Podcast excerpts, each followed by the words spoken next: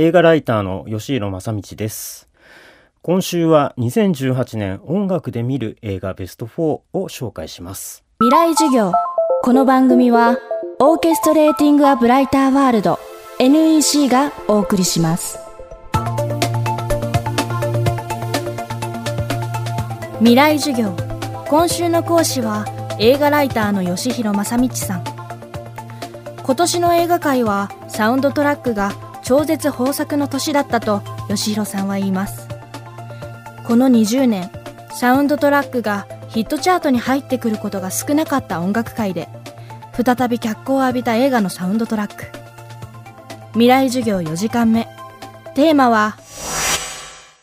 2018年音楽で見る映画ベスト4アカデミー賞最有力映画。吉弘さんが最後に選んだのはこの映画です。12月21日から公開になりますアカデミー賞の候補入りおそらく間違いなしだと思います。レディー・ガガ初主演映画アリースター誕生です。これ、実は4回目なんですよね、映画化されるの。あの、すごい単純です。スターになりたいと思っている女の子が、スターの男性に見出す、才能を見出されて、どんどんスターの階段を登っていくっていう、ほんとそのまんまの話なんですよね。これ、2回目、3回目の映画化っていうのが、やっぱりちょっと神格化しすぎてるんですよね。あの、2回目の映画化はジュディ・ガーランドだったし、えー、3回目なんかバーブラ・スタルライザンとだったんですよね。で、音楽映画としてはバーブラ・ストライザントのやつが一番有名だったんですよ。これを映画化するってよっぽどのプレッシャーなんですよね。で、実はこの映画、あの主演しているブラッドリー・クーパーがあの監督も務めてはいるんですけど、もともとこれイーストウッドの企画だったんですよ。で、イーストウッドが撮ってた全く別のものになってたと思うんですよね。で、しかも当時はまだビヨンセで行こうとしていたんですけれども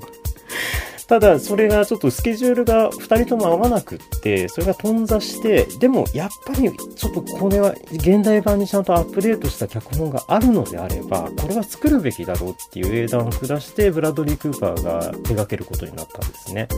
でそういう背景もあるんですが、この映画で一番びっくりしたのは、ブラッドリー・クーパーがまさかロックスターの素養まで持っているとは思わなかったっていう。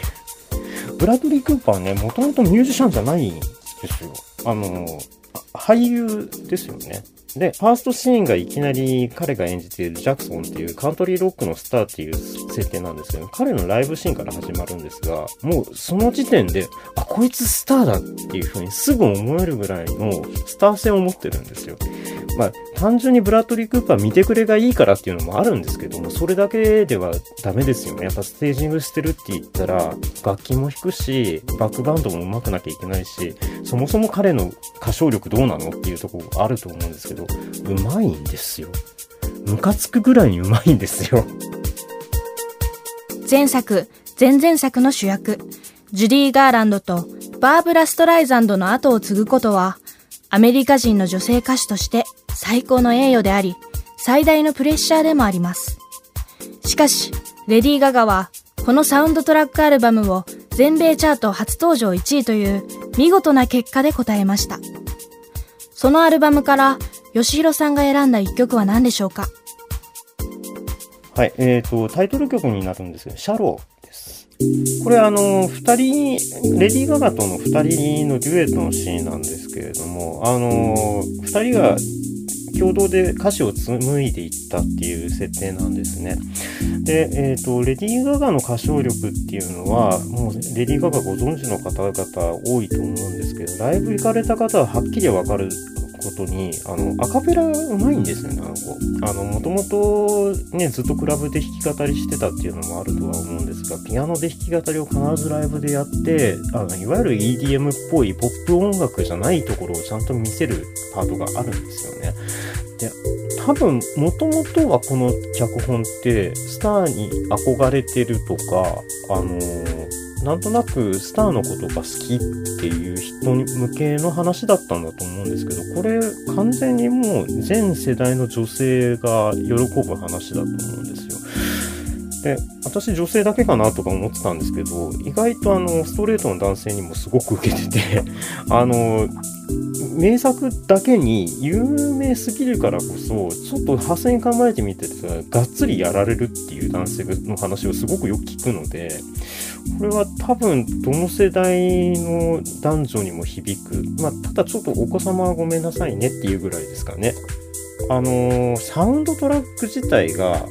チャートに入ってくること自体めったにないことだったんですよ。ほんとこの20年そういうことがずっと続いてたと思うんですけど、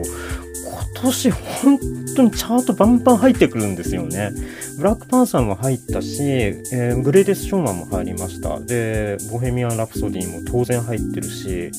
えっ、ー、と、これから公開になるアリー・スター誕生も、えっ、ー、と、1位取ったのかな？英国で1位取ってるはずなんですよね。でももう、そんなことって今まで、え？今まで忘れてましたっていうぐらいのことが、なぜか今年集中的に起きてる。ハリウッドがそのミュージカル映画であったり音楽映画っていうあの今まで二の足を踏んできたものに対してものすごく力を入れ始めている。今だからこそあのサントラは今ちょっと買い時じゃないかなっていう気がします。未来授業。今週の講師は映画ライターの吉弘正道さん。今日のテーマは2018年。音楽で見る映画ベスト4アカデミー賞最有力映画でした。